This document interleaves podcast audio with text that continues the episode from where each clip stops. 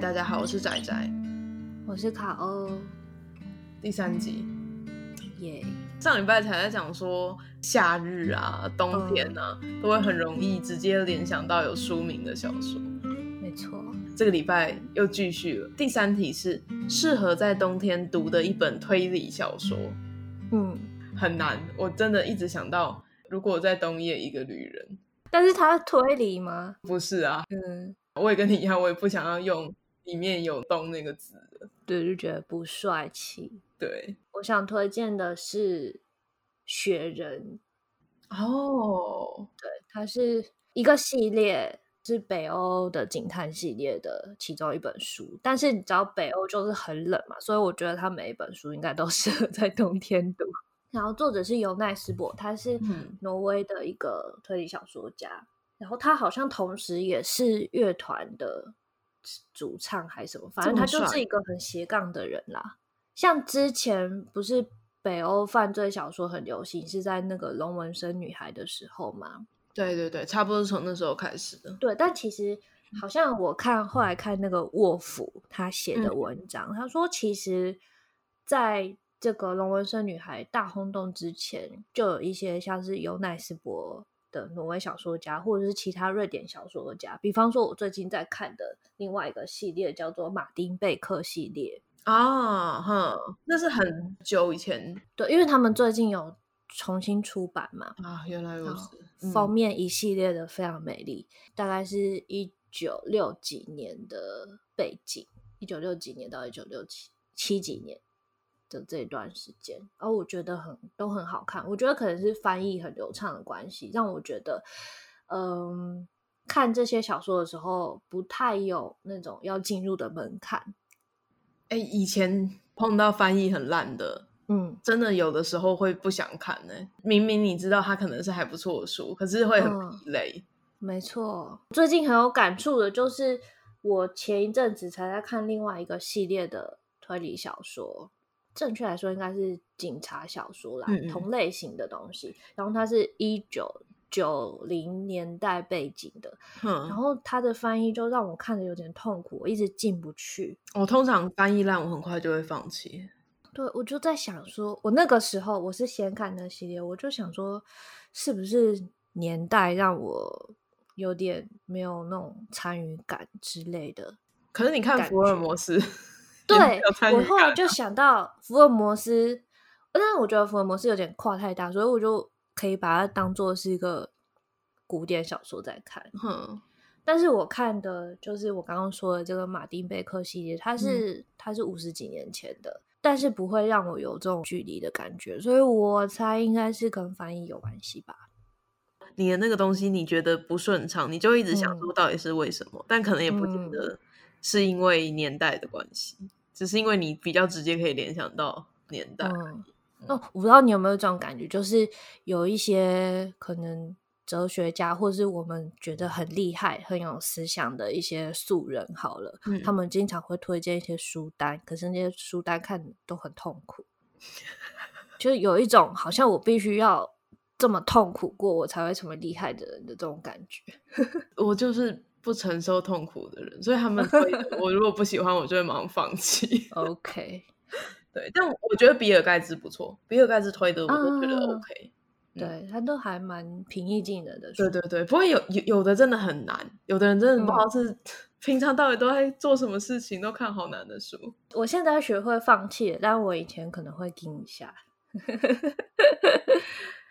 那换我了，我想要推的是一个德国作家，他的名字翻译起来、嗯、念起来很奇怪，叫做瑟巴斯提昂。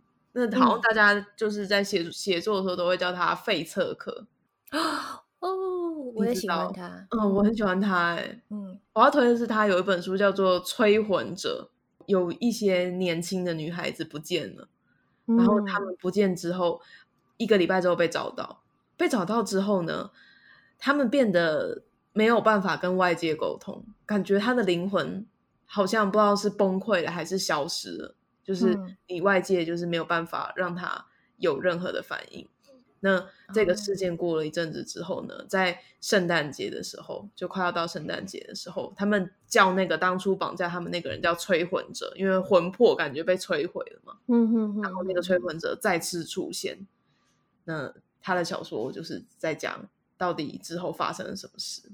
我很喜欢他的作品，哎，我在这里比较早期看的就是那个治疗跟游戏啊，但是后面的那个。什么什么者系列我都还没有看过，可以去找来看。就是还有什么急眼者啊，就是你光是看标题就想说这个人、嗯、的那一种。其实它比较不像是推理，虽然说应该也是类似的类型，嗯、可是它其实会非常非常认真的在写说的被害者遇害的经过啊，周围的人怎么样去应对这件事情。嗯、这种类型要怎么定义啊？我觉得现在的。小说已经很少那种推理了耶，好像很多都是这种惊悚、心理惊悚类的啊，应该是这样说。像之前不是有分什么本格跟社会吗？本格就是真的是推理，就可能是一个密室啊，什么拍成很多奇怪的形状之类的。然后社会就是像松本清张跟那个谁，宫部美幸，对对对对对。然后他们两个，他们就会像类似这样，他就会去写说周围的人反应，然后对这整个事情。嗯被影响到的状况，对，现在大家是比较喜欢看这一种吧，因为要不然出版的量这么大，就其实本格的那些手法在现代肯定也不太适用。而本格推，你说像名侦探柯南那种，就已经很不实际了，就是在探讨手法这些，好像已经很少有人会很认真的去想那些轨迹之类的。现在就是我觉得好像。显学是那种心理惊悚类的，就是他把它描写的很详细啊，可能很血腥，或者说带给你一些看的时候有一些压力在，就跟我们前几集讲的那个看到裸体很惊讶一样。啊、现在人应该已经不会觉得已经重 口味吃腻了。喜欢重口味的，我觉得可以去看《催魂者》，口味他的每一本口味都很重，包准让你很不舒服。对，我也要来找找看后面的一些系列。这集发出去的这段期间呢，读墨应该还在继续他的推理东西军阅读马拉松。嗯，那就是他都是一些跟犯罪啊、推理有关的书。因为我在找书的时候，我就发现有很多本书都是在他们里面的特价的书单。嗯嗯嗯嗯，对对对对对，好像三本。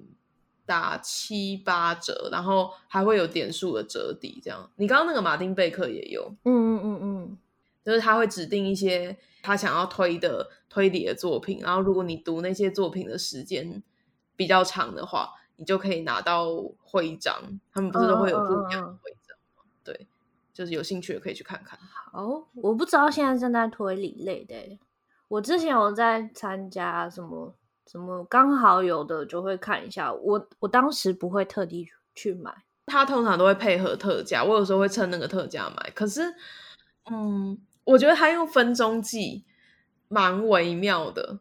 之前不是就有人说很多人作弊吗？其实很难，因为你用页数计，它可以赶快翻页啊。嗯嗯嗯，对。但是用分钟计，例如说，如果你看书看的比较快，嗯，就很吃亏。